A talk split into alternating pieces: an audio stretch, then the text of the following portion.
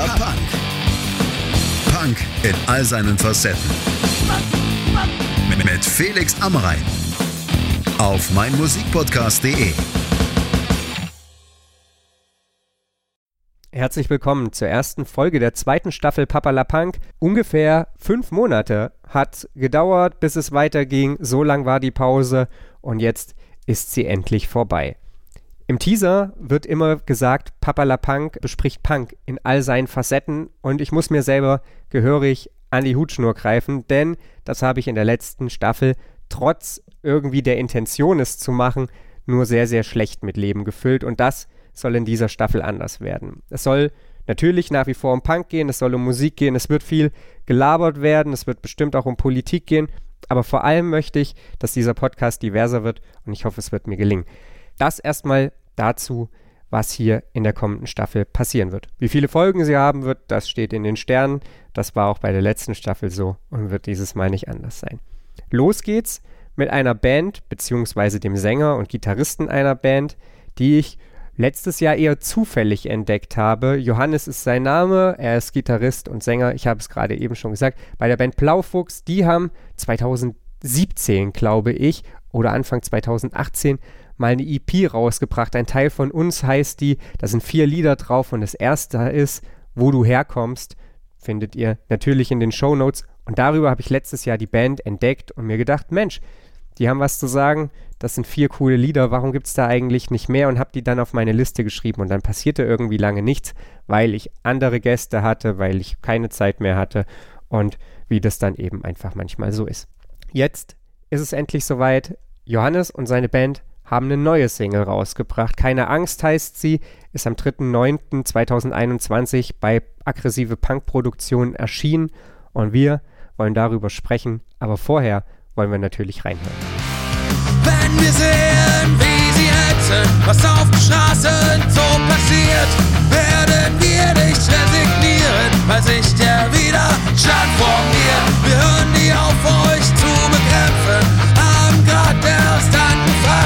Wir weichen heute keine Meter, denn wir stehen fest zusammen. Für eine bessere Welt zu kämpfen, halt mich fest, so fest du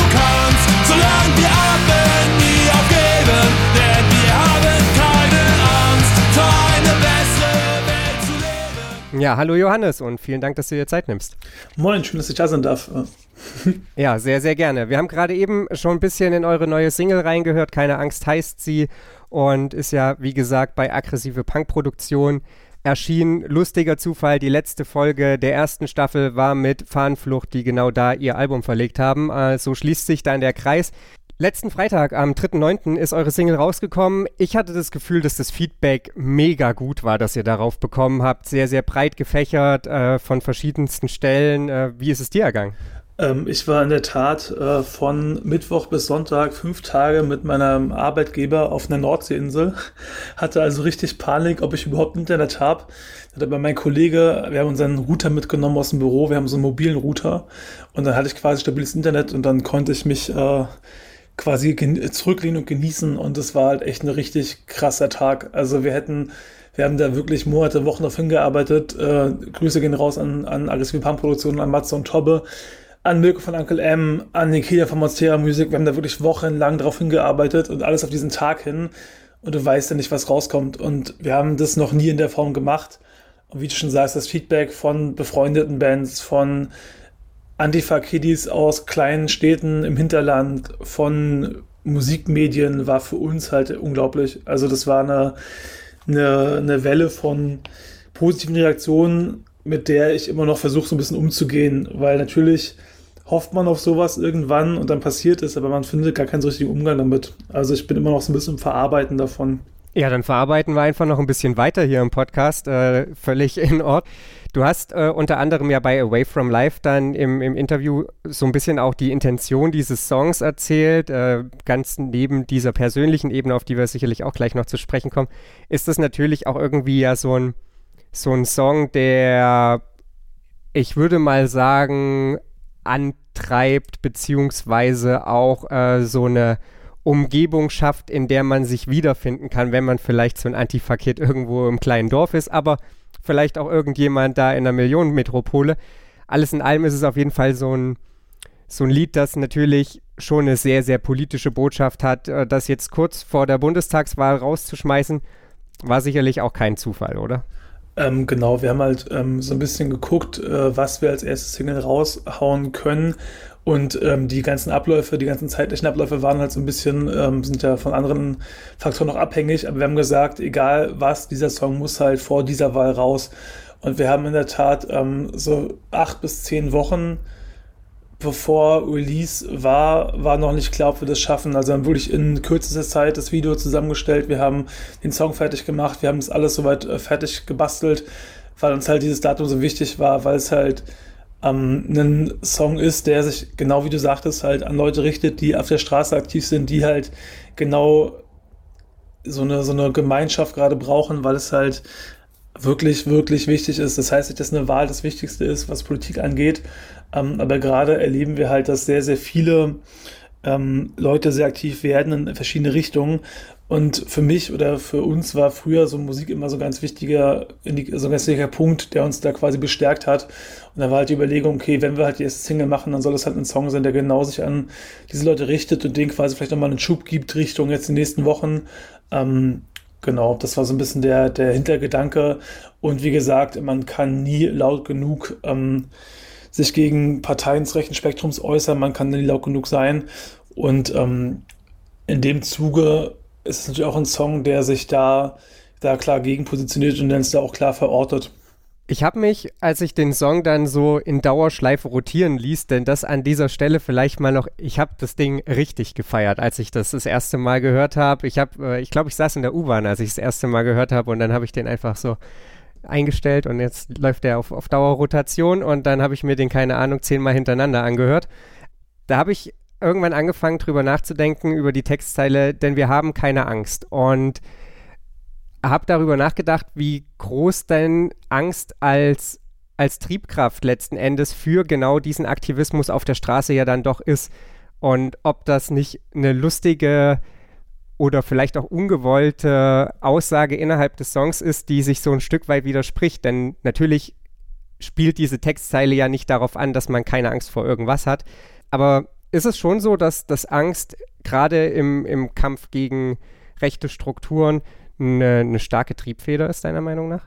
Ähm, ich glaube, das bleibt leider nicht aus. Also ich glaube, es ist für viele, viele Aktivistinnen, für viele Menschen, die da wirklich äh, viel aktiv sind, ähm, ist es wahrscheinlich eher aus so einer, also teilweise einer theoretischen Sorge heraus. Manche Leute werden natürlich ganz, ganz aktiv oder direkt bedroht.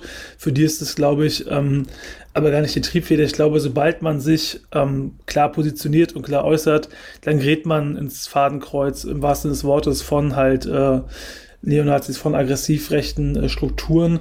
Und ich glaube, es ist also, wenn man, also nicht nur die Feature-Gäste, klar, aber es gibt ja den ZSK-Song, der eine sehr, sehr ähnliche Kerbe schlägt, der sehr, auch schon ein bisschen älter ist.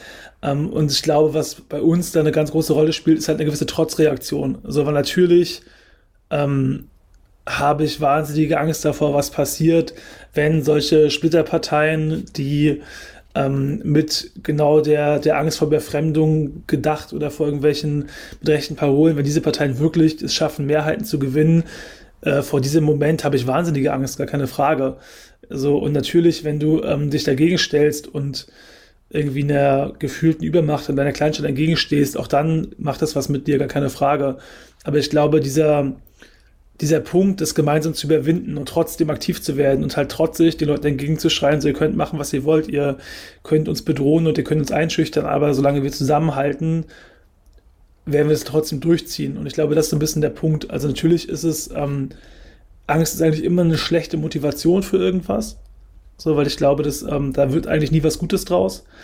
Und gerade sind es ja so die Menschen im rechten Spektrum, die mit den Ängsten von Leuten sehr, sehr viel spielen. Ne? Und die quasi, ähm, das sieht man ja an ganz vielen Plakaten oder Strategien, dass da geguckt wird, okay, ähm, dass die, wer, ne, dass quasi Menschen als Bedrohung stilisiert werden oder jetzt, wenn du Politiker hast, die sagen, ja, 2015 darf sich nicht wiederholen. So, und dann denkst du darüber nach und heißt, okay, das heißt, es geht nicht um den Krieg, es geht nicht um die Menschen, die da irgendwie leiden, es geht darum, dass die bloß nicht zu uns kommen dürfen, weil das irgendwie das Problem ist.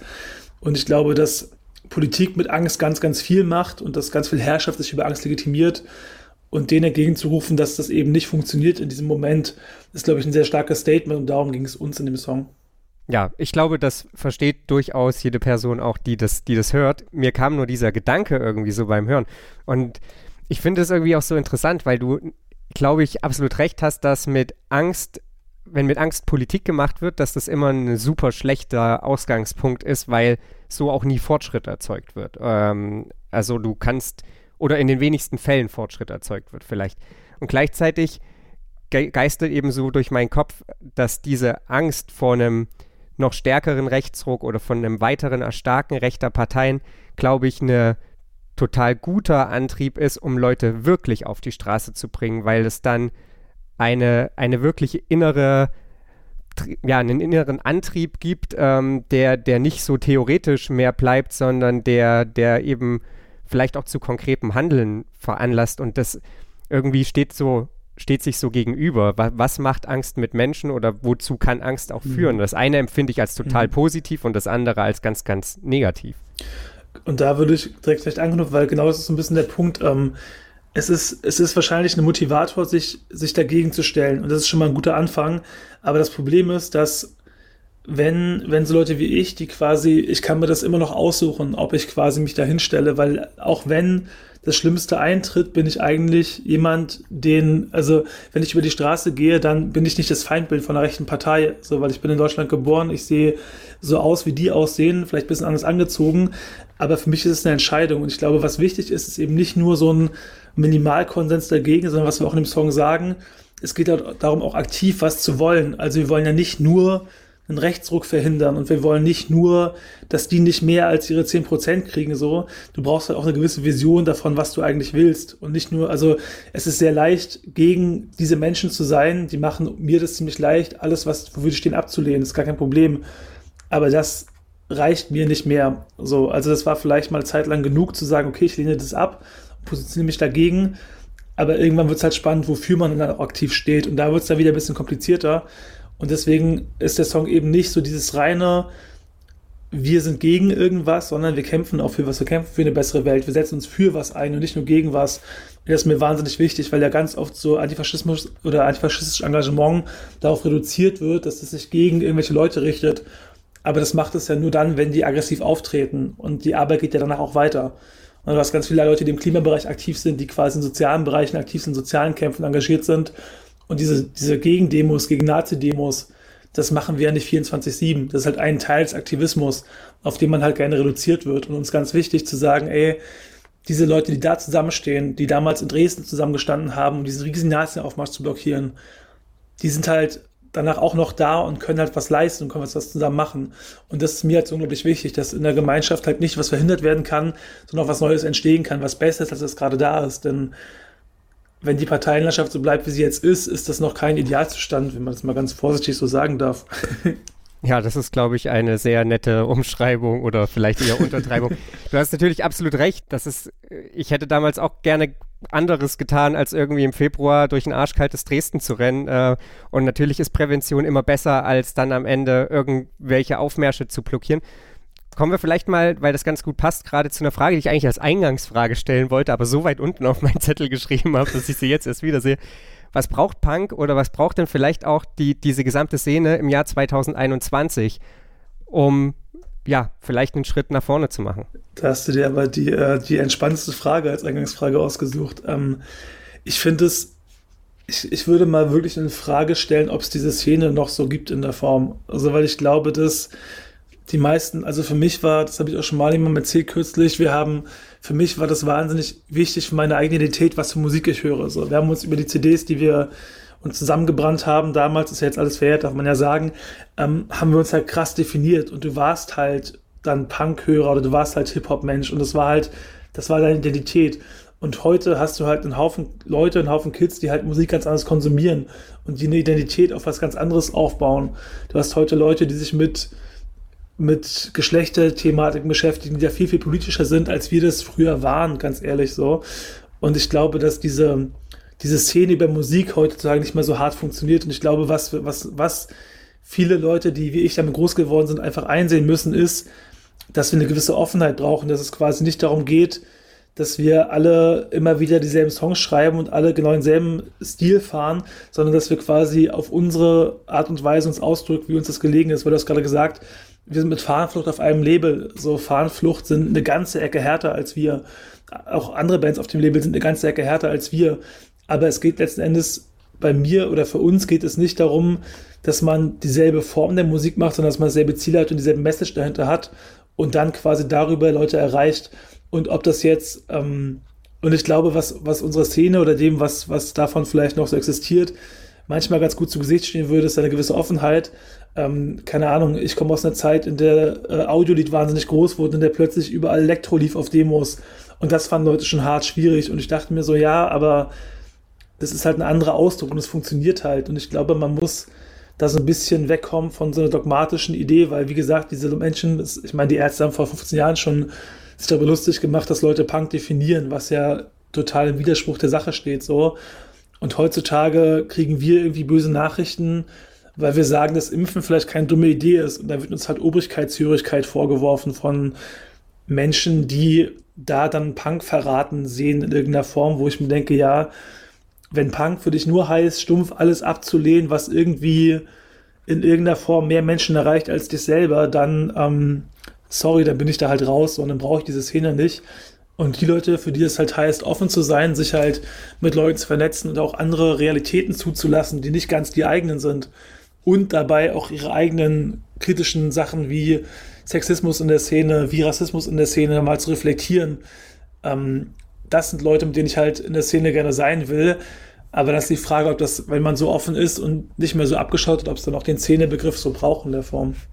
Absolut. Wahnsinnig theoretisch irgendwie, ne? Ja, aber das teile ich. Das, ich teile deine Einschätzung zu, zu sehr, sehr großen äh, Stücken. Und was habe ich mir für eine einfache Frage ausgesucht? In der letzten Staffel habe ich gefragt, was ist Punk für dich, was ungefähr genauso war. ähm, da musste ich ja irgendwie anknüpfen. Lass uns mal ein bisschen zurück zur Single springen und noch ein Stückchen darüber reden. Es ist ein Song, den ihr mit Rudi von 100 Kilohertz und mit Yoshi von ZSK gemacht habt. Äh, beide ja auch schon hier zu Gast gewesen im Podcast. Das ist für dich so ein Stück weit Kindheitstraum und natürlich auch irgendwie äh, gute Freunde äh, da in, in den Song mit reingebracht. Was ich mich dann gefragt habe, warum hast du keine eigene Strophe gesungen? Ähm, gute Frage.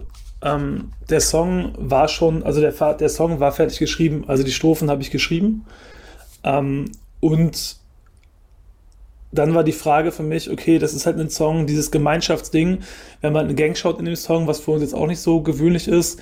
Und dieser ganze Song hat sich für mich angefühlt nach einer Sache, wo ich eigentlich mehr Leute drauf haben wollte. Und dann habe ich halt überlegt und habe mit meinen Leuten mich besprochen und gemeint, okay, wenn ich mir aussuchen könnte, wen ich auf dem Song habe, dann würde ich diese beiden Menschen nehmen. Dann würde ich Yoshi fragen, weil das halt ein Song ist, der mich halt an meine ZSK-Jugend mit 15 erinnert. Und ich würde Rudi fragen, weil es der Mensch ist, der gerade für mich aktuell, also wenn ich heute 15 wäre, wäre Rudi für mich das, was Yoshi damals für mich war, glaube ich. Weil das halt jemand ist, der auch aus dem Osten kommt, der quasi diese, also der Textzeilen schreibt und singt, die ich halt mit 15 so gefühlt habe. So, und ich glaube, das bringt für mich halt ganz viel zusammen und dementsprechend habe ich die beiden halt gefragt, ob sie quasi meine Strophen singen. Und dementsprechend ähm, gab es einfach keine dritte Strophe, weil ich den Song nicht nochmal ändern wollte.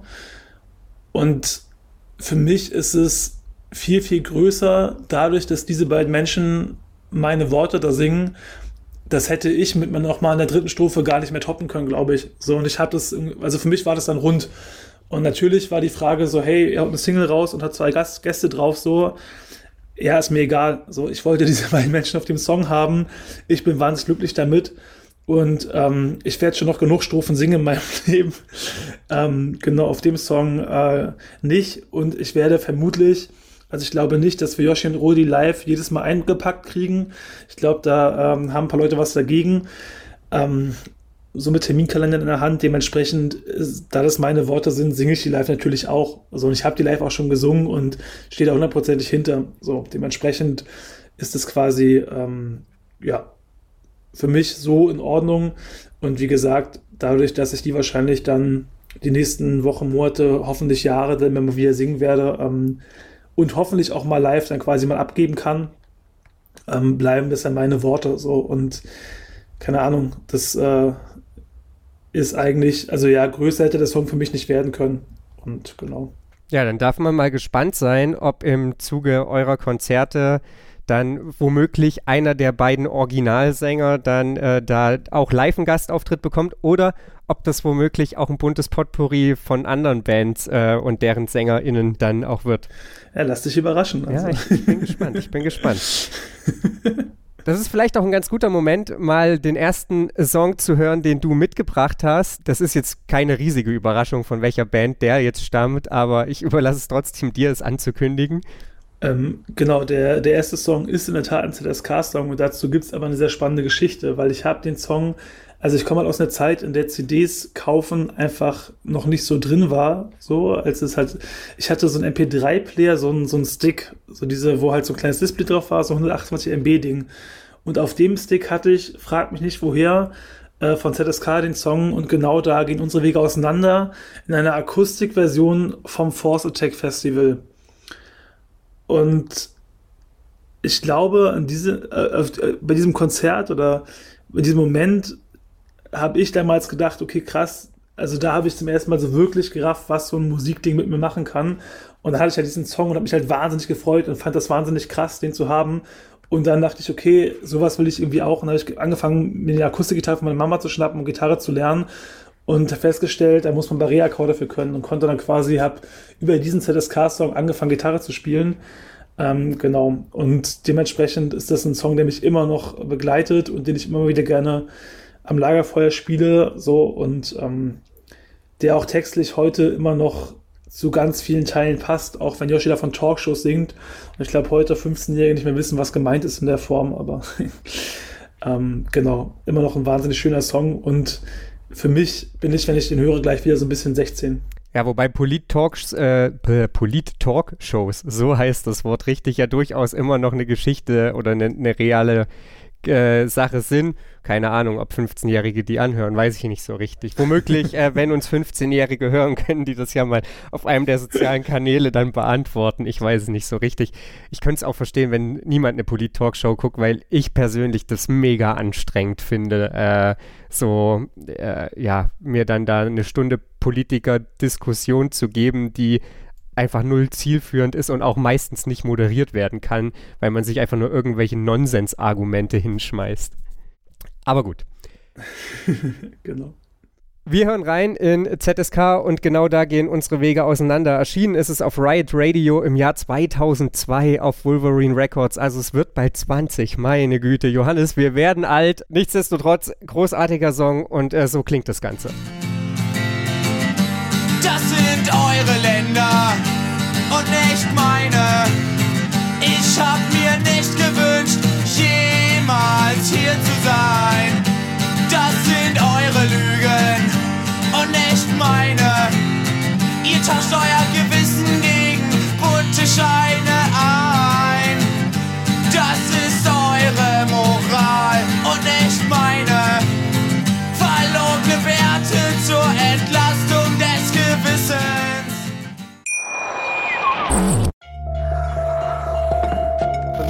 sich, was man will. Dann wilde Gerüchte entstanden. Fast nichts davon stimmt. Tatort Sport. Wenn Sporthelden zu Tätern oder Opfern werden, ermittelt Malte Asmus auf meinsportpodcast.de. Folge dem True Crime Podcast, denn manchmal ist Sport tatsächlich Mord. Nicht nur für Sportfans. Als mir Mirko von Uncle M geschrieben hat, hier Felix, willst du nicht mal mit Johannes sprechen? Äh, die haben da einen neuen Song, der kommt bald raus. Habe ich gesagt, Mirko, natürlich, das mache ich gerne. Und dann habe ich mir, ich habe es ja vorhin schon gesagt, dieses Lied in Dauerschleife angehört und dann habe ich irgendwann festgestellt, die Datei, die besitzt ja eine Titelnummer. Naja, dann fragst du mal nach, ob du da vielleicht noch ein bisschen mehr hören kannst. Es ist zwar kein Album angekündigt, aber da muss ja irgendwo noch was schlummern, wenn es eine Titelnummer gibt. Also schrieb ich Mirko, wie sieht's denn aus? Äh, kann ich mal in das Album reinhören, auch wenn das vielleicht noch nicht so richtig release-fertig ist? Und dann schrieb er mir, das ist leider noch ganz weit weg. Aber frag mal Johannes danach, was es mit der Albumentstehungsgeschichte auf sich hat. Die ist nämlich richtig wild. Also Johannes, was hat's mit der Albumentstehungsgeschichte auf sich? Ähm, in der Tat sind ganz viele Songs auf dem Album oder fast alle Songs haben wir geschrieben. So, das äh, Songwriting war so abgeschlossen, ich glaube, Frühjahr 2018. Das ist eine ganze Weile her.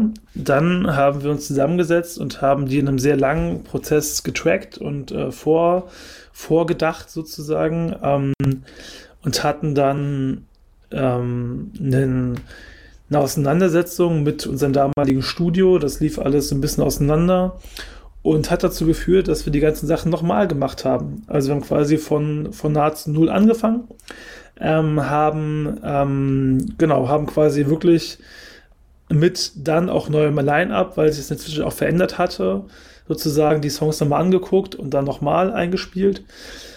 Und äh, in einem neuen Studio, wo wir wahnsinnig glücklich sind, Grüße gehen raus an Slime Tree, an Kutsch und Tom, ähm, einfach die besten Menschen der Welt, die uns da aufgenommen haben. Hat sich so ein bisschen angefühlt, wie ins Exil zu gehen, aber war letztendlich die beste Entscheidung unseres Lebens, weil, also, ja, du hast keine Angst gehört, so, das ist eine Produktion, die ist einfach der Wahnsinn, weil die Jungs genau wissen, was sie tun und verstehen, wo wir hinwollen und da überhaupt keine, keine Scheuklappen zeigen ähm, ganz, ganz großartige Menschen und dann haben wir quasi getrackt und dann ging quasi erst die Suche halt oder haben wir quasi vorproduziert und dann haben wir quasi gesucht, okay, wer auf welches Label geht, also wir wussten, wir wollen auf ein Label, wir wussten, wir wollen es halt rausbringen und halt eben nicht, wie halt davor die EP self-released und dafür, da war einfach zu viel Arbeit schon reingegangen. Und dann hat uns Mirko geholfen mit der Label, also wir haben ein Label angeschrieben, wir hatten eine große Liste, wie man es macht und haben dann ein, zwei Angebote bekommen von sehr, sehr coolen äh, kleinen Labels, sind aber dann final bei, aggressi bei aggressive Punk-Produktion, ey, wenn ich es nochmal auf Englisch sage, bringt Matze mich unglaublich, bei aggressive Punk-Produktion gelandet, ähm, die halt gerade Platten rausgebracht haben, also ich hätte mir gewünscht, dass wir den Deal ein paar Wochen früher gemacht haben, hätte ich halt viel Geld gespart, weil ich mir quasi die ganzen, also die halbe Diskografie habe ich mir halt gerade geholt, so die neue Mischstandplatte, wahnsinnig, wahnsinnig krass, so das läuft bei mir halt immer noch hoch und runter. Ähm, die Fahrfluchtsache jetzt, die 100 Kilohertz Bit, da sind so viele krass gute Sachen drauf. Ähm, genau, und damit, ähm, dann sind wir uns einig geworden und haben aber gesagt, okay, wir gehen das jetzt in aller Ruhe an und gucken halt, dass es einen Release-Termin gibt. Ähm, irgendwo haben wir mal einen Release-Termin im Frühjahr nächsten Jahres hingeschrieben, im März. Der ist, glaube ich, nicht ganz realistisch. Es wird, glaube ich, halt ein bisschen später. Ähm, aber es wird ein Album geben. Es wird bei aggressive Punk-Produktionen kommen und wir werden es wahrscheinlich in den nächsten Wochen, Monaten, nehme ich mal an, ankündigen offiziell. Jetzt hast du es, äh, kannst du hier quasi, ihr habt hier zuerst oder wahrscheinlich dann zuerst gehört. Ähm, genau, mehr verrate ich noch nicht, damit die Spannung ein bisschen hoch bleibt. Aber wenn dieses Album dann da ist, dann habe ich eigentlich erstmal alles erreicht, was ich wollte, weil ich wollte diese Songs haben, ich wollte sie auf Vinyl hören. Ähm, und von da an ist quasi alles Bonus. genau. Dann schauen wir mal, was du mir jetzt noch an mein, äh, von meinen Fragen beantworten wirst, wenn du noch nicht so viel frag verraten einfach, frag einfach, wir gucken, was ich beantworte. Ich bin so ehrlich wie möglich und so geheimnisvoll, wie es geht. Wir müssen natürlich nochmal so ein bisschen darüber reden, wieso es eigentlich notwendig war, dass alles nochmal neu aufgenommen wird. Ich meine, das ist ja, also ich bin kein Musiker, ne? Ich bin ja immer nur Konsument und, und urteile da aus meinem Sessel heraus äh, über das, was alle da können, was ich nicht kann, aber vielleicht gerne könnte. Ich stelle mir das, wenn ich Musikerin wäre, vor als das Mitschlimmste, was es, was es überhaupt gibt, dass ich ein Album aufnehme, in das ich ganz, ganz viel Herzblut, Zeit, letzten Endes ja auch Geld gesteckt habe. Und dann gibt es das Album nicht und ich muss alles nochmal aufnehmen. Also ich meine, ich habe Podcasts aufgenommen, wo ich, wo ich keine, wo am Ende nichts da war. Das, das war scheiße. Das hat mich genervt, aber da ist die Welt nicht untergegangen. Das war halt irgendwie ein bisschen Zeit, die draufgegangen ist. Aber das, das ist doch, das ist doch der absolute Horror. Was ist da passiert? Ähm, ich, wie gesagt, ich kann nicht genau sagen, was da passiert ist. Da laufen auch noch in der Tat juristische Verfahren, die das äh, behandeln, was da passiert ist, weil da auch andere Leute relativ, ähm, ja, relativ viel Geld verloren haben, nicht nur wir. Ähm, wir haben in der Tat es geschafft, ein paar von den äh, Spuren zu retten, weil wir jemanden äh, kennen, der quasi uns die noch geben konnte. Ähm, das heißt, wir mussten quasi nicht von Null anfangen. Ähm, aber der Moment, den du gerade schilderst, das Gefühl, dass alles weg ist, da in dem Status habe ich ungefähr eine Woche gelebt. Und ähm, jeder Mensch in meinem Umfeld äh, wird, dir, wird dir bestätigen, dass das keine gute Zeit war für niemanden. ähm, weil es, es gab zu dem Zeitpunkt durchaus die Überlegung, dass wir mit dieser Band aufhören, weil ich weiß nicht, ob ich die Kraft gehabt hätte, von null anzufangen. Also wir hatten halt so, wir mussten relativ viel neu machen, ein paar Sachen waren noch da zum Glück. Ähm, aber ja, das ist, äh, ist so das Schlimmste, was hier passieren kann. Andererseits, eine Freundin von mir hat mal ein Album aufgenommen mit einer Band, hat aber einen Exklusivvertrag bei ihrem damaligen Manager, der entschieden hat, die Platte nicht rauszubringen. Das heißt, sie haben es aufgenommen und es ist liegen geblieben. Und es wurde nie was damit gemacht. Und ich glaube, das ist das Einzige, was noch schlimmer sein kann, das was uns passiert ist. Ähm, also schlimm im Sinne von, wir sind Menschen, die aus Spaß und der Freude Musik machen und ähm, da ihre Zeit und ihr Geld dran stecken, so, aber genau, dementsprechend ist es natürlich immer noch nichts im Vergleich zu ähm, Existenzproblemen, weil es halt für uns zu dem Zeitpunkt immer noch ein Hobby war. Ähm, ein sehr, sehr teures Hobby zu dem Zeitpunkt dann, aber nichts, was uns das Genick gebrochen hätte als Menschen so. Hat halt schon sozial relativ viele Auswirkungen gehabt. Also da sind halt schon einige ähm, Freundschaften, haben da so ein bisschen gelitten, beziehungsweise gibt es einfach dann nicht mehr. Aber ich glaube im Großen und Ganzen, die meisten Menschen, also außer so einer, zwei, ein, zwei Personen, die da involviert waren, sind alle Menschen, die mir in dieser Band wichtig sind, noch an Bord. Ähm, unsere Mitglieder, die ausgeschieden sind, sind in guten, in, im Guten quasi ausgeschieden, weil sie gesagt haben, okay, was ihr da vorhabt, ist uns zu viel Zeit und zu viel, zu viel Arbeit einfach und es war vollkommen in Ordnung. Dementsprechend sind wir jetzt, es ist 2021 und wir haben quasi, bevor irgendjemand da draußen von uns irgendwas gehört hat, oder jetzt habt ihr die Single gehört, haben wir eigentlich so eine emotionale Achterbahnfahrt als Band eigentlich schon mal durch.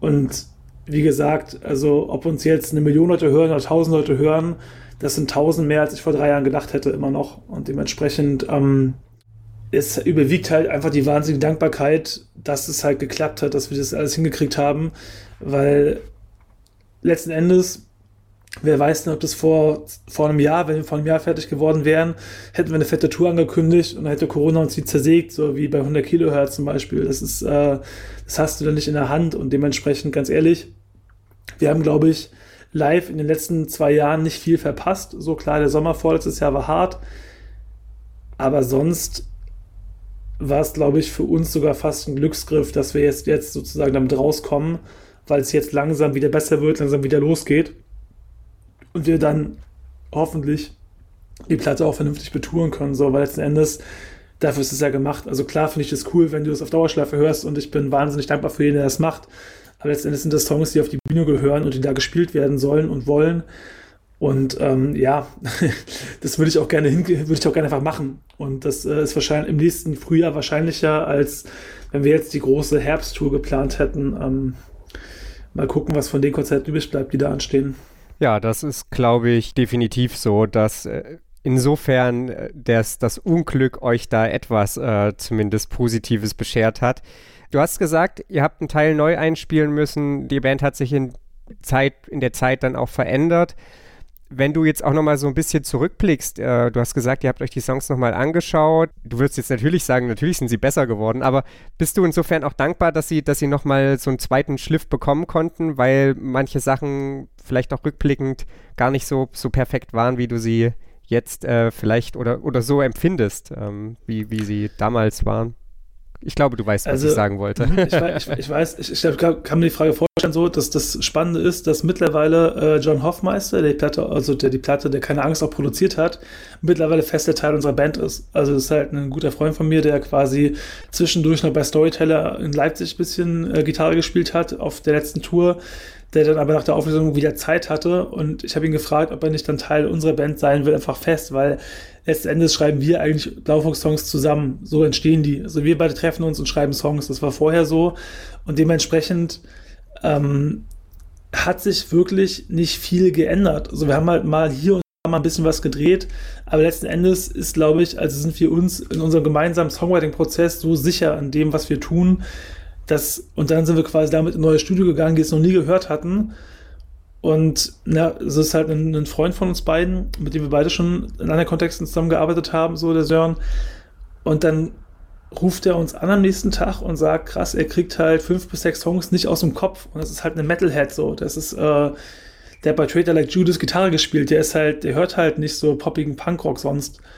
Und wenn der dich dann anruft und sagt, ey, die Songs, die, die werde ich nicht mehr los, so, die sind irgendwie drin in meinem Kopf, dann war das eine Bestätigung für uns. Und dementsprechend, klar, war es sehr cool, dass halt nochmal Leute draufgehört haben und vor allem auch in der Produktion nochmal ein paar externe Sachen reinkamen. Also ich glaube, die Platte hätte niemals so cool geklungen, wenn wir sie nicht bei Lime Tree gemacht hätten. Aber am Songwriting selber hat sich eigentlich fast nichts verändert. Das Trau oder für mich das Traurige ist, auch gerade die Texte, auch gerade die politischeren Texte, passen halt 2021 leider immer noch eins zu eins. So, also weil die gesellschaftlichen Probleme, die wir vor drei Jahren hatten, haben wir halt immer noch. So, da hat sich nichts verbessert. So, die Frage ist halt, wo die Geflüchteten heute herkommen, vor denen halt irgendwelche Rechten waren. Die Frage ist halt, ähm, welche Rechte Politiker gerade am, am gerade gefährlich werden. Die Frage ist, welche rechte Terrorzelle gerade aufgedeckt ist. Aber irgendwie hätte ich mir gewünscht, dass ich ein paar Texte aktualisieren muss, drei Jahre später, aber es ist leider nicht der Fall. Also dementsprechend ist wirklich, also für so einen langen Prozess ist es erstaunlich nah an dem, was es mal war. Es ist halt nur live wahnsinnig besser, weil wir halt äh, unglaublich krasse Musikerinnen dazu bekommen haben in unserem Line-Up. Also das, das hat sich wirklich verändert. Also ich glaube, hättest du uns vor zwei, drei Jahren live gesehen, äh, dann würdest du, glaube ich, uns heute nicht mehr wiedererkennen. Also erkennen schon, aber akustisch nicht. Vielleicht sollte ich irgendwann mal eine Podcast-Folge aufnehmen, in der man versucht, Punk-Songs zu finden oder Songs aus diesem linken Spektrum, die tatsächlich an Aktualität verloren haben. Das ist, glaube ich, ich glaube, das gibt's nicht. Ich glaube, diese Songs sind schlicht und ergreifend nicht existent. Ähm, Außer vielleicht irgendwie so, so Wahlsongs, um die APPD zu wählen oder sowas, weil es die Partei einfach nicht mehr gibt. Aber ich glaube tatsächlich, dass, dass das äh, leider Gottes, muss man halt sagen, am Ende des Tages äh, der, der Fluch, Schrägstrich vielleicht auch Segen einer jeden Punkplatte irgendwie ist. Ich glaube, das, ich gebe dir recht, bei vielen Sachen ist es so. Ich glaube, was eher das Problem ist, dass du halt viele Sachen heute mit einem gewissen Reflexionsding anders sagen würdest. Also ich glaube, es gibt viele Songs, die politisch sehr, sehr richtige Sachen gewollt haben, dabei aber wahnsinnig unreflektiert in ihrer Sprache und in dem Habitus waren. So, ne? Also ich glaube, keine Ahnung, es gibt halt sehr viele Sachen, die halt Gewalt sehr fetischisieren und so. Also ich glaube, da gibt es schon Sachen, die so ein bisschen aus der Zeit gefallen sind, aber ich glaube, für den Podcast, äh, den, den Hate der Szene ziehe ich mir jetzt nicht gleich mit dir hierzu. Das müssen wir ein bisschen machen, wenn wenn die uns eh schon alle hassen, weil wir Popmusik machen, dann können wir darüber gerne reden, was, was 2000X dann nicht mehr aktuell ist. Bin ich gerne dabei, weil es gibt, es gibt so ein paar Sachen, wo ich mich manchmal frage, so, das habe ich als Kind, als Jugendlicher gehört, aus so einer Trotzreaktion heraus vielleicht, und das würde ich heute nicht mehr so unterschreiben, aber es ist halt euch Frage, ist das Problem nicht mehr aktuell, ist einfach die Herangehensweise eine andere geworden heute. Und ich finde schon, dass, wie was ich da vorhin gesagt habe, so, gerade in so einer politischen Szene ganz, ganz viele Themen heute eine viel, viel größere Rolle spielen, als sie das irgendwann mal getan haben, zumindest in meiner politischen Sozialisation. So, ich weiß nicht, wie es dir geht, aber als ich 15, 16 war, haben Geschlechterstereotype oder Heteronormativität oder Critical Whiteness in Ostdeutschland keine Rolle gespielt. So, das, also das war für uns einfach kein Thema in unserer politischen Sozialisation. Dann habe ich mich dann an der Uni beschäftigt, zum ersten Mal wirklich. Und einfach, weil ich das in meinem Alltag nie, nie erlebt habe, es wurde nie thematisiert einfach, weil es war einfach Anfang der 90er im Osten kein Thema, so wie man kritisch mit seinen Privilegien als weißer Mensch in Deutschland umgeht. So, weil an meiner Schule, ich weiß nicht, wie es bei dir war, aber ich glaube, wir hatten in meinem Gymnasium, wo ich dann zur Schule gegangen bin, gab es halt zwei Kinder, die nicht auf den ersten Blick ähm, weiß waren. So, und das äh, von 600, 700. Das ist halt ähm, eine Realität, die schon sehr, sehr speziell war und wo man viele Fragen einfach nicht, sich nicht stellen musste und es nicht gemacht hat. Ähm, ich hoffe oder ich glaube, dass das heute anders ist. Also, dass heute das Bewusstsein dafür gibt, ähm, dass solche Fragen gestellt werden, dass die auch früher gestellt werden. Das finde ich wahnsinnig stark. Ja, also stimme ich komplett zu. Das war bei mir nicht anders. Also ich weiß nicht, ob an, an meinem Gym da, ich kann mich ehrlich gesagt überhaupt nicht erinnern, ob das auf, auf irgendjemanden dazu getroffen hat. In meinem Jahrgang definitiv nicht und mein Jahrgang waren 120 Leute und wüsste nicht, dass es, dass es in den Jahrgängen direkt darum irgendwie äh, jemanden gegeben hätte, der, der oder die auf den ersten Blick nicht, nicht weiß ist. Also klar, da stimme ich dir zu. Dieses ganze, was in den letzten, ich sag mal, fünf Jahren so einen Megaschub erfahr erfahren hat, sodass die gesamte Gesellschaft jetzt auch, ich sag mal, zumindest irgendwo mal wahrnehmen muss, nicht unbedingt deswegen ja gleich mit Leben füllen muss, wie, wie man ja auch oder wie jeder von uns feststellen kann. Ähm, aber dass es das ist was, das war auch in den frühen 2000ern ja überhaupt kein Thema. Also ich glaube nicht nur, nicht nur in, in Ostdeutschland, sondern auch in, in weiten Teilen der, der, der gesamten Republik, einfach weil, wenn dein Umfeld halt weiß ist, dann, dann gibt es halt keinen Grund, das zu reflektieren. Und innerhalb der gesamten Szene, natürlich, da, da gab es viele Dinge oder da wurden viele, viele Sachen auch gesungen, vornehmlich dann natürlich von weißen Männern, die äh, heute leider Gottes immer noch gesungen werden, aber eben äh, zumindest nicht mehr so konsumiert vielleicht äh, oder zumindest nicht mehr von allen einfach so konsumiert werden aus, aus Trotz und äh, wie du es schon gesagt hast, ohne das kritisch zu hinterfragen. Und das ist definitiv äh, richtig, was du da gesagt hast. Also da stimme ich dir komplett zu. Äh, die Themen sind vielleicht eben, eben die gleichen geblieben, die Herangehensweise und natürlich auch die, die, das Storytelling ist, ist sicherlich ein anderes geworden, äh, wenn heute jemand äh, gewisse Lieder von vor 20, 30 Jahren hört, ist es vielleicht auch schwierig, die zu begreifen, ohne einen gewissen Kontext zu haben. Äh, wer halt nichts mit irgendwelchen Steueraffären der CDU anfangen kann, wird manche Lieder halt nicht verstehen. Ähm, deswegen ist ja aber Korruption nicht aus der Politik verschwunden. Und aus der CDU auch nicht. Genau. aber das ist, ja, das ist definitiv wahr. Und ich äh, glaube, das ist halt ich meine, ich habe dich vorhin gefragt und das ist, kann ich ja auch einfach erzählen. Das ist, glaube ich, eben was, was Punk beziehungsweise die, das, das linke Spektrum unabhängig äh, vom, vom Musikgewohnheiten unbedingt braucht. Eine sehr, sehr starke Selbstreflexion und einfach zu schauen, ähm, salopp gesagt, auch vor der eigenen Haustür zu kehren, weil es äh, steht einem einfach auch nicht so mega gut zu Gesicht, alles zu verteufeln und äh, anzuprangern und dann halt selbst nicht besser zu sein. Ne? Ja, definitiv. Gut, Johannes, machen wir mal wieder eine kurze Musikpause, bevor wir uns jetzt hier im Philosophischen äh, verlieren. Auch die zweite Band haben wir heute schon mehrfach genannt, die du mitgebracht hast. Welche ist es? Ähm, genau, der, der nächste Song ist, also ist nicht nur von 100 Kilohertz, weil auch der Rudi halt ein Feature-Gast auf unserer besprochenen Single ist. Nein, ähm, wir haben 100 Kilohertz, ich habe Rudi kennengelernt und das ist einfach eine wahnsinnig schöne Geschichte. Wir haben hier, wir machen hier in Hildesheim, wo wir als Band äh, sind und wo wir auch leben. Größtenteils ähm, haben wir so ein, so ein Jugendprojekt gemacht. Ähm, wir machen relativ viel so Projektarbeit, so neben unseren Berufen noch und haben quasi versucht, mit äh, lokalen Politgruppen was auf die Beine zu stellen, ähm, ein lokales Festival, haben uns dafür Förderung besorgt und haben dann einen Konzertabend mit Workshops geplant drumherum, ein riesencooles Projekt geplant, stand alles.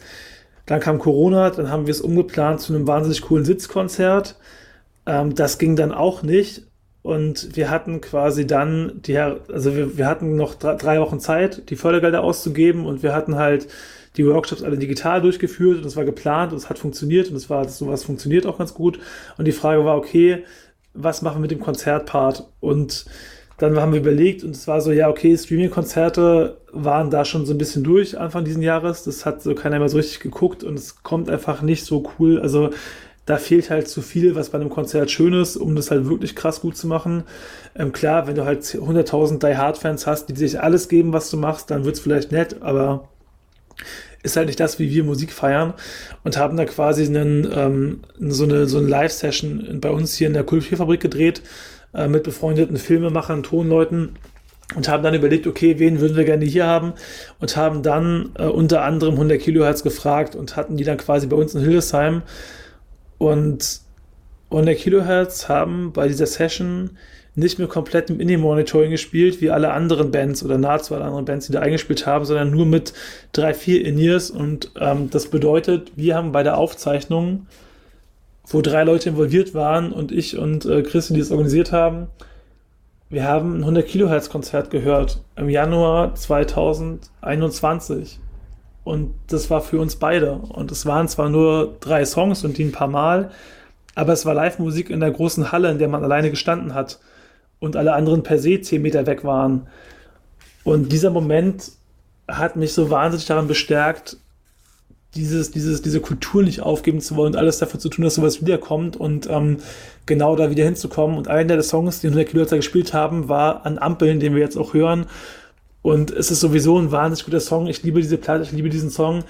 Aber für mich ist es halt der Song, der mich halt im Januar mit durchhalten lassen. Und ähm, das ist ein Moment, also ich hoffe, dass so ein Moment nie wieder kommen wird, äh, weil so eine Pandemiewelle nie wieder kommen wird.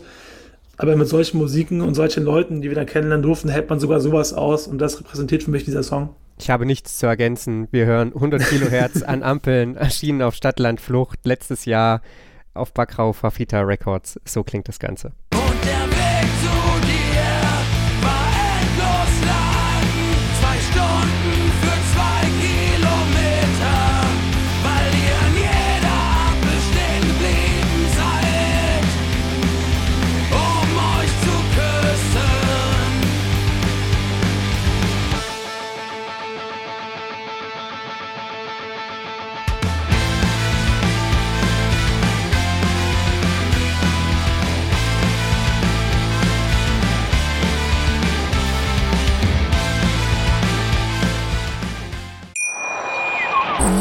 In rund 40 Folgen habt ihr mich jetzt schon sagen hören, I want to tell you about the Beatles. Ich habe euch die Geschichten zu ihren Alben und ihren Songs erzählt, euch ihre wichtigsten Wegbegleiter und Vertraute vorgestellt und natürlich die Orte, die für die Bandgeschichte eine wichtige Rolle spielten.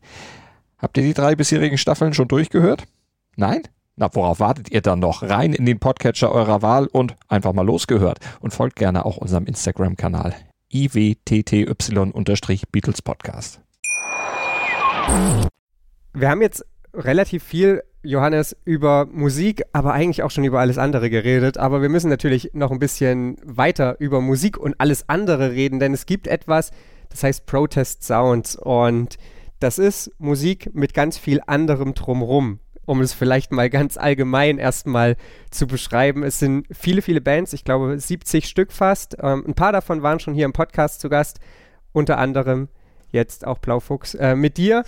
Aber erzähl uns doch nochmal mehr darüber, was Protest Sounds ist und warum es vor allem wichtig ist.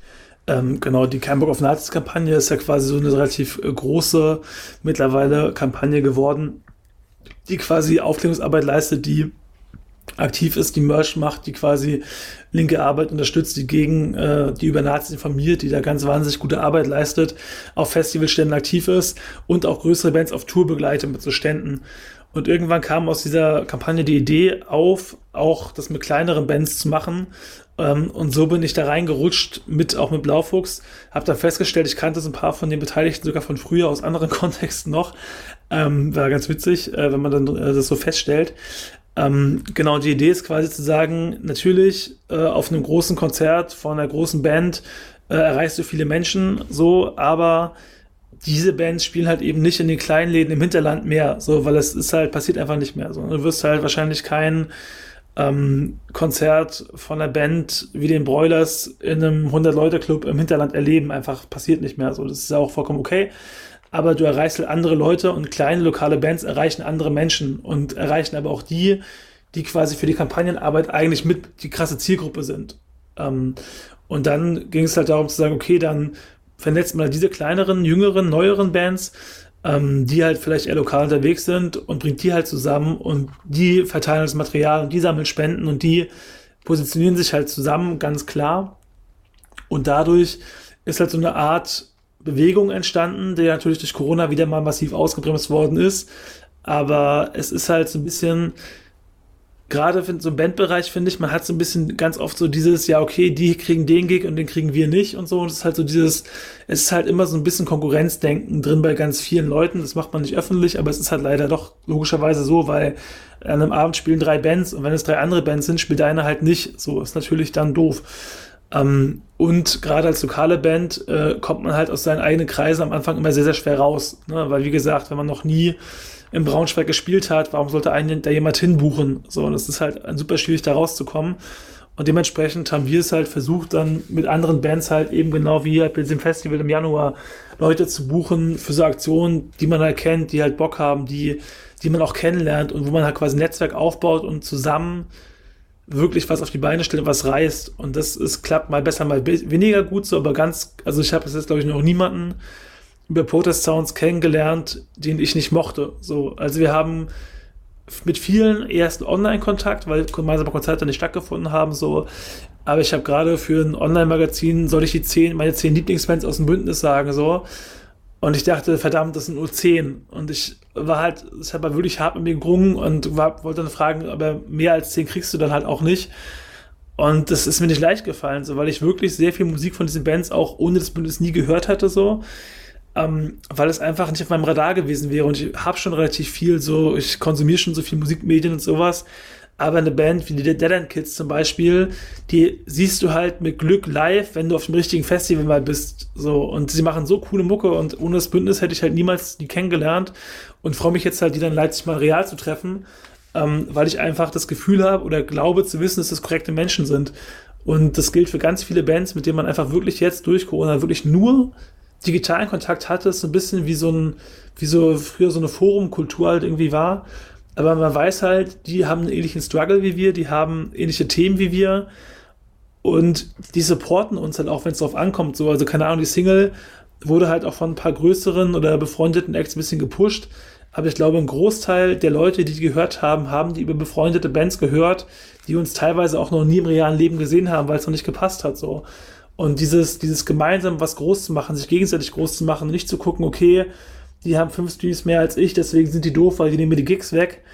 Ähm, das ist halt, was es für mich ausmacht. Und ich wollte, wie ich vorhin auch schon gesagt habe, so, ich möchte halt Teil einer Szene sein, die sich gegenseitig groß macht und die sich halt hilft und die sich nicht als eine Konkurrenz betrachtet, und das erlebe ich bei Protest Sounds eigentlich jeden Tag, so dass quasi, wenn, wenn da jemand eine Aktion macht, einen neuen Song macht, so, dann wird halt rezipiert, wird halt von vielen Leuten auch gehört und auch weitergetragen, so gut es halt geht. Wie gesagt, ne, ich sage auch bei 70 plus Bands kommen auch neue dazu, man kann sich auch reinbewerben und kann da quasi, wird dann, wird dann da quasi mit reingenommen.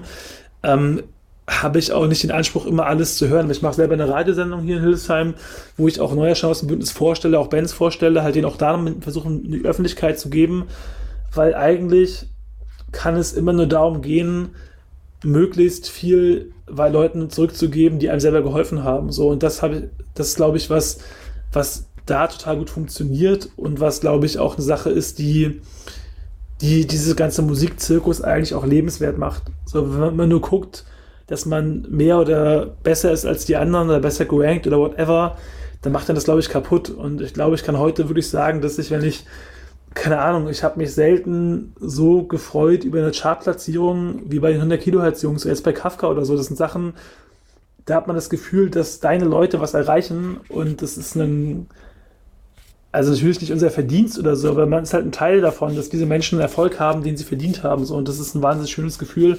Und ich glaube, darum geht's. Und natürlich spielt ja nicht jede Band bundesweit, ist nicht jede Band dann eine Chartband, gar keine Frage. Dafür sind manche auch viel zu szenisch und speziell. Aber trotzdem geht es halt darum, eine gemeinsame Idee und die wird gelebt und ähm, wird in den nächsten Monaten auch wieder mehr auf Bühnen gelebt, hoffe ich. Und damit ähm, auch auf kleinen lokalen Bühnen oder auf irgendwelchen Festen vor Leuten, die eben nicht hundertprozentig politisch unterwegs sind, ähm, wahnsinnig wichtige Messages raushauen. Ich werde Protest Sounds auf jeden Fall verlinken in den Show Notes. Da ist dann zum einen der Link, mit dem ihr euch bewerben könnt, falls ihr eine Band habt und Interesse habt. Und zum anderen ist da eben auch eine Liste mit all diesen Bands. Johannes hat jetzt ein paar genannt, 100 Kilohertz ein Teil, Kafka ein Teil. Das ist sicherlich der größere Teil, also der bekanntere Teil der Liste. Äh, da sind dann aber eben auch noch viele, viele andere Bands drin, die vielleicht nicht ganz so bekannt sind, denen ihr dann A, eure Ohren schenken könnt und B, womöglich auch den ein oder anderen Gig, wenn ihr mal wieder auf der Suche nach kleinen Support-Bands seid für entweder eben eure Band oder eure Location. Ich bin hier weitestgehend mit meinen Fragen durch, Johannes, aber eine steht hier noch. Und zwar, also das ist gar keine richtige Frage, das ist mehr nur so ein Stichpunkt. Ähm, ich habe gelesen, dass du ja nicht nur politisch engagiert bist, sondern tatsächlich eben auch beruflich damit zu tun hast. Du bist Referent für politische Bildung. Wir haben vorhin darüber gesprochen, dass es euch wichtig war, dass dieser Song äh, keine Angst vor der Bundestagswahl erscheint. Jetzt ist die Bundestagswahl heute, ich hätte es vielleicht vorher mal ausrechnen sollen, nicht mehr ganz so viele Tage weg auf jeden Fall. Und wir alle haben nicht erst durch Donald Trump gelernt oder spätestens durch Donald Trump gelernt, dass Vorhersagen oder, oder Hochrechnungen mittlerweile sehr, sehr mit Vorsicht zu genießen sind. Aktuell geht es da irgendwie auch gefühlt drunter und drüber. Die Bundestagswahl 2021 ist eine, die ja womöglich viele Geschicke der, der näheren Zukunft oder vielleicht auch ferneren Zukunft ähm, in diesem Land und vielleicht auch darüber hinaus bestimmen wird. Was sind so deine Gedanken, wenn du, wenn du an dieses Wochenende Ende September denkst? Ähm, um mal deine Eingangsfrage zu beantworten, ja, ich bin in dem Bereich tätig. Ich arbeite im Jugendverband. Das heißt, meine Vorgesetzten sind nicht irgendwie bei der Landeszentrale. Es ist eine Behörde oder eine offizielle Einrichtung. Äh, meine, meine Vorstände sind gewählte Jugendliche, die Anfang Mitte 20 sind, die quasi ihre politische Arbeit über mich mitlaufen lassen. Das heißt, ähm, meine Agenda persönlich spielt ja nicht so die große Rolle, sondern meine, meine Kids, also die sind natürlich auch alle erwachsen, keine Frage so, aber die legen halt die Leitlinie fest, äh, wenn wir Interviews geben, reden die. Ich bereite das mit denen zusammen maximal vor oder ähm, koordiniere das so, aber das sind quasi die Menschen, die bei uns Politik machen. Das bin dann halt nicht ich. So, das heißt, da nehme ich mich als Person zurück und mache halt die quasi deren Position groß. Ähm, du hast völlig recht, die Wahl äh, wird, wird äh, sehr, sehr spannend werden. Ähm, wird auf jeden Fall ähm, einen, kann relativ große Veränderungen mit sich bringen, aber machen wir uns nichts vor. So die, die großen, die großen gesellschaftlichen Kämpfe werden ähm, nicht, nicht unbedingt nur in der Wahl entschieden. Da sind andere Sachen auch relevant. So. Und ähm, klar ist eine Bundesregierung aus verschiedenen Parteien, setzt verschiedene Schwerpunkte, aber ist trotzdem eine Repräsentation eines sehr, sehr bürgerlichen Lagers und hat, ähm, unterscheidet sich an vielen Punkten leider auch nur in Nuancen so. Und ich glaube, dass ähm, klar, es ist wichtig, wählen zu gehen, klar, es ist wichtig, dass möglichst viele Stimmen an progressive Kräfte gehen, meiner Meinung nach, und eben nicht ins rechtskonservative Lager, ähm, weil ich auch möchte, dass meine, die, die Kinder meiner Geschwister noch in 80 Jahren irgendwie einigermaßen cool leben können und eben nicht irgendwie in irgendwelchen Wüstenlandschaften so. Ähm, aber ich glaube, dass dass sich nur auf so eine Wahl zu fokussieren, manchmal den, das, also es ist manchmal ein bisschen zu einfach. Also natürlich, ähm, jede Stimme, die die AfD nicht kriegt, jede Stimme, die eine CDU nicht kriegt, ist meiner Meinung nach gut und sinnvoll angelegt. Wen auch immer man dann wählen will, das soll, soll jedem selbst belassen sein. Ob es die FDP sein muss, weiß ich nicht, aber, ähm, aber ich glaube, dass ganz viele Kämpfe, die Lebensrealitäten verändern, eben von so einer Bundespolitik maximal beeinflusst werden. Natürlich ist dann die Frage, gibt es Geld für, für Bildungsarbeit, gibt es irgendwie Strukturförderung in schwachen Regionen, das ist alles super wichtig in der, auf so einer hohen Politikebene.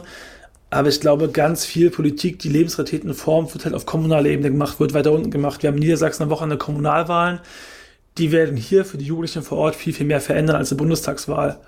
Und ich glaube, es ist wahnsinnig wichtig, so ein Bewusstsein für solche Prozesse bei Menschen zu wecken, auf allen Ebenen und aber auch klar zu machen, wo die Grenzen sind. Weil ich glaube nicht, dass eine rot-grüne Bundesregierung oder rot-rot-grüne Bundesregierung den Rassismus in Deutschland abschaffen können wird. So, das ist eine Sache, das sind, die liegen woanders, die Probleme, und nicht in der parlamentarischen Politik. Und ich glaube, das sind so die Sachen, ähm, ich hab, bin guck gespannt auf die Wahl. So, ich würde auch keine Prognose gerade wagen, weil manche Kandidaten es halt schaffen, sich wirklich da komplett zu demontieren und andere, wie ein SPD-Kandidat, der in Hamburg äh, zu einer krassen, zum krassen Feindbild einer radikalen Linken geworden ist durch den G20-Gipfel, einfach durch Nichtstun plötzlich wieder im Rennen ist, was auch irgendwie eine krasse Absurdität ist.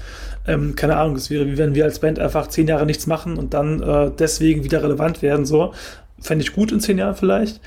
Ähm, aber dementsprechend, es heißt für mich wählen gehen im Vorfeld möglichst dafür sorgen, dass die Stimmen, also dass da möglichst wenig Stimmen nach rechts wandern, so, aber danach werden die Kämpfe halt weitergehen. So, die werden geführt werden müssen. Es wird weiter darum gehen müssen, wie, wie gehen wir mit Menschen um, die keinen deutschen Ausweise haben, wie gehen wir als, als Männer in der Szene mit Frauen um, wie, welche Repräsentationen fahren wir halt überall in unseren Szenen.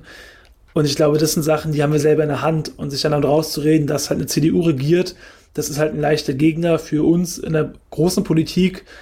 Aber die CDU wirft kein, oder die, Grün, die Grünen, die Linkspartei werfen auch keine Macker vor unseren Konzerten so. Das müssen wir schon selber machen. Dementsprechend ähm, war ein super wichtiges Thema, aber ich glaube, dass die Politik vor Ort ganz oft noch viel wichtiger ist. Ja, je nach Fokus definitiv war. Ich musste gerade so ein bisschen in mich hineinlachen, weil ich genau dieses Gespräch am Wochenende erst hatte, dass ich es krass finde, wie Olaf Scholz, der als in Hamburg eben mit G20 ja nun wirklich nicht geglänzt hat, einfach nur durch Fresse halten, um es mal ganz salopp zu sagen, zum absoluten Top-Kandidaten avancierte, weil Armin Laschet sich komplett selbst demontiert und man junge Frauen in Deutschland halt einfach nicht für regierungsfähig hält. Äh, das ähm, ja, ist komplett absurd irgendwie, aber äh, gut. Schauen wir mal, was da am Ende rauskommt. Ja, völlig richtig. Und ich glaube aber auch da ist wieder der Punkt, dass, ähm, und das finde ich halt total spannend, dadurch, dass wir halt, was, wir, was ich eben auch gesagt habe, so eine, das ist so eine Frage von Lebensrealitäten und von ähm, einem Verständnis. So, ich glaube, es ist völlig unerklärlich für dich und für mich, wie man ernsthaft auf den Gedanken kommen kann, jemanden wie Olaf Scholz zum Kanzler wählen zu wollen. Also sage ich jetzt mal so, ohne dich jetzt sehr, sehr gut zu kennen, aber ich verstehe einfach nicht, wie man auf diese Idee kommen kann. So, ich äh, verstehe aber auch nicht, wie man auf die Idee kommen könnte, jemand wie Laschet zum Kanzler zu wählen. Und ähm, dass die Grüne Partei jetzt auch nicht historisch immer in allen Themen glänzt hat, ist auch keine Frage. Also die Frage ist halt dann eher, was ist das kleinste Übel? Ähm, aber ja, also wie gesagt, ähm, ich maß mir da kein, kein, finales, kein finales Urteil an. Ähm, ich glaube, jede Partei hat da auch noch in verschiedener Form Leichen im Keller so. Ähm, aber ja, mal gucken, was passiert. Ähm, ich habe gewählt, meine Briefwahlstimmen sind weg. Ich äh, kann dementsprechend ganz entspannt ähm, an dem Tag was anderes Schönes machen und dann ähm, abends mit Zittern auf Hochrechnung gucken. Ich, äh, ich weiß, dass, also ich habe ich hab teilweise, als ich, ich habe da vor Berichterstattung gesessen und so vor so Landtagswahlen sehr gezittert und äh, war da teilweise sehr, sehr schockiert, was da gerade bei euch in der Region so passiert. Ähm, ja, deutschlandweit wird es wahrscheinlich nicht ganz so furchtbar. Mal gucken. Aber egal wer regiert, ich glaube, eine Form von Opposition werden wir auf jeden Fall weitermachen müssen. So. Und die Frage ist nur, zu welchen Themen. So, ob ich jetzt jemanden an seine Wahlversprechen erinnere oder quasi versuche, da weiter progressive Politik zu machen, ist, geht über eine Wahl, glaube ich, hinaus. Und ich glaube, dass niemand, der da quasi zur Wahl steht, meine politischen Ideen so abbildet, dass ich danach sagen kann, okay, jetzt ist alles gut, jetzt lehne ich mich zurück und die Welt ist eine gute, so. Die Frage ist eigentlich nur, gegen wen man danach Opposition macht und in welcher Form. Ich kann dir sagen, du hast das sehr richtig eingeschätzt. So geht es mir genauso. Und ja, natürlich. Also am Ende wird, sofern man eine der großen Parteien wählt, das immer auch eine Wahl sein, bei der wahrscheinlich Abstriche gemacht werden müssen hinsichtlich eigener Überzeugung. Zumindest geht es mir so. Die Frage ist halt nur, wie groß sind diese Abstriche oder gibt man seine Stimme am Ende doch eben einer Kleinstpartei. Aber das muss jede Person am Ende mit sich selbst ausmachen und ja, ich glaube, wir können auf jeden Fall eins festhalten, wer Hörerin dieses Podcasts ist, und irgendwie sein Kreuz da bei AfD, CDU, CSU und wahrscheinlich auch FDP macht, sollte nochmal ernsthaft überdenken, ob die bisherigen 13 Folgen oder mit dieser 13 Folgen nicht irgendwie am eigenen Leben vorbeigehen. Aber das nur am Rande. Ich bedanke mich auf jeden Fall bei dir, Johannes. Ich hatte hier eine wirklich sehr, sehr angenehme Stunde mit dir und bin gespannt, was dann nächstes Jahr da so auf Vinyl, CD, Streaming-Plattform und so weiter erscheint. Und wie gesagt, erstmal vielen Dank. Ja, vielen Dank für die Einladung. Ey, ich fand es ich fand's wahnsinnig spannend. Ich, äh, ja, ähm, wenn, wenn, wenn du Hörer hast, die jetzt quasi sagen, ey, ich will bei FDP, weil äh, schreibt mir so, ich bin gescheit interessiert. Ich glaube, in meinem Bekanntenkreis machen das echt wenig Leute und mir fehlt manchmal so ein bisschen der Austausch, weil ich glaube, ähm, ne, auch meine Blase ist halt, ist halt eine Blase so. Dementsprechend, wenn irgendjemand mir gut erklären kann, warum er die wählt, so, dann bin ich gespannt, das zu hören. Also ich glaube nicht, dass ich da überzeugt werde, aber ey, ähm, lasst uns ins Gespräch kommen. So, erzählt mir, warum ihr das macht und dann, äh, genau, vielleicht äh, raff ich dann irgendwas, was ich noch nicht gerafft habe. Ich glaube es nicht, aber ja. mal gucken. Also, Ey, danke dir und bis bald. Sehr gerne. Also schickt es an Plaufuchs, schickt es von mir aus auch an Papa Lapunk. Ich leite Johannes dann gerne weiter. Äh, da gibt es vielleicht gleich doppelten Austausch. Johannes, ein Lied hast du noch und das müssen wir natürlich noch anhören. Ähm, genau, ich habe noch einen Song äh, mitgebracht und das ist eine Band, mit der wir uns äh, gerade jetzt äh, seit kurzem ein Label teilen. Eine Band, die aus Österreich kommt und die einen äh, Song gemacht hat, den ich ähm, wirklich genau wie die ganze Platte rauf und runter höre. Wenn ich nicht zu Hause bin, läuft auf dem Telefon und zu Hause auf Vinyl. Ähm, die Band heißt Missstand ähm, und die Platte heißt Bon Appetit. Wahnsinnig starke Platte, wahnsinnig starke Songs und ich habe lange überlegt, welchen Song ich nehme, weil Heider Youth ist ein großer Song, aber die, äh, die letzte Single von der Platte, No Country for Old Men, die nicht nur großartiger Song ist, sondern auch noch einen coolen Feature-Gast hat, nämlich die Sarah von Acne Kid Joe, also eine von den vier Jungs von Acne Kid Joe, wie die neue Platte von denen heißt.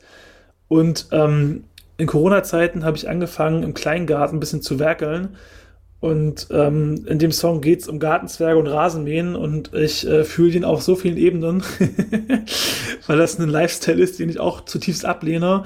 Und ich höre das in der Tat beim Rasenmähen aus, aus Prinzip jetzt immer. so. Und damit ist es äh, ein Song, der mich auf vielen Ebenen abholt. Ähm, super Song, super Band, äh, Missstand und äh, genau auf aggressive Punkproduktion rausgekommen, logischerweise. Und der Song heißt No Country for Old Men.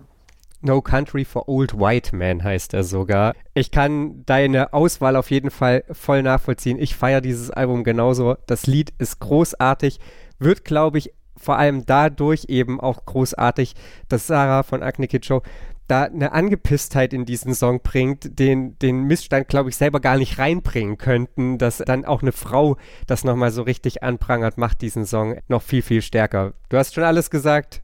Wir hören rein und ich bedanke mich bei dir, Johannes. Mach's gut, vielen, vielen Dank. Alles richtig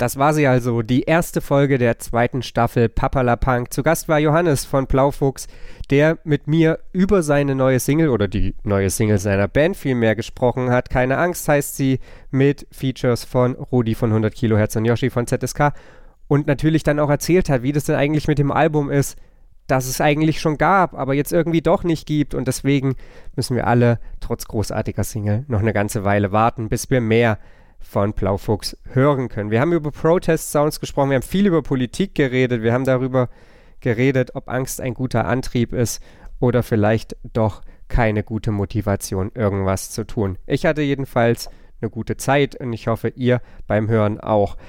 Es gibt natürlich wie immer alle Lieder, die ihr heute angespielt gehört habt, in einer Playlist, sowohl bei YouTube als auch bei Spotify. Den Link findet ihr in den Show Notes. Ihr findet Papa La Punk nach wie vor auf Twitter, Instagram und Facebook.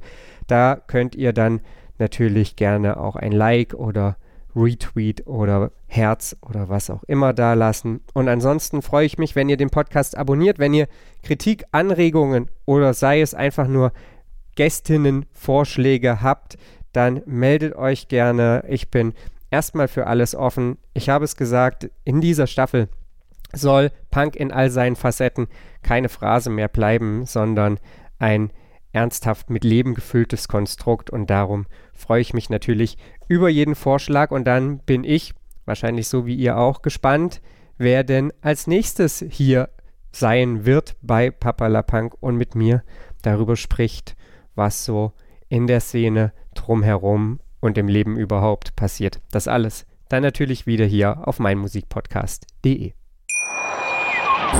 Wie baut man eine harmonische Beziehung zu seinem Hund auf? Puh, gar nicht so leicht. Und deshalb frage ich nach, wie es anderen Hundeeltern gelingt, beziehungsweise wie die daran arbeiten. Bei Iswas Dog reden wir dann drüber. Alle 14 Tage neu mit mir, Malte Asmus und unserer Expertin für eine harmonische Mensch-Hund-Beziehung, Melanie Lippisch. Ist was, Dog? Mit Malte Asmus. Überall, wo es Podcasts gibt.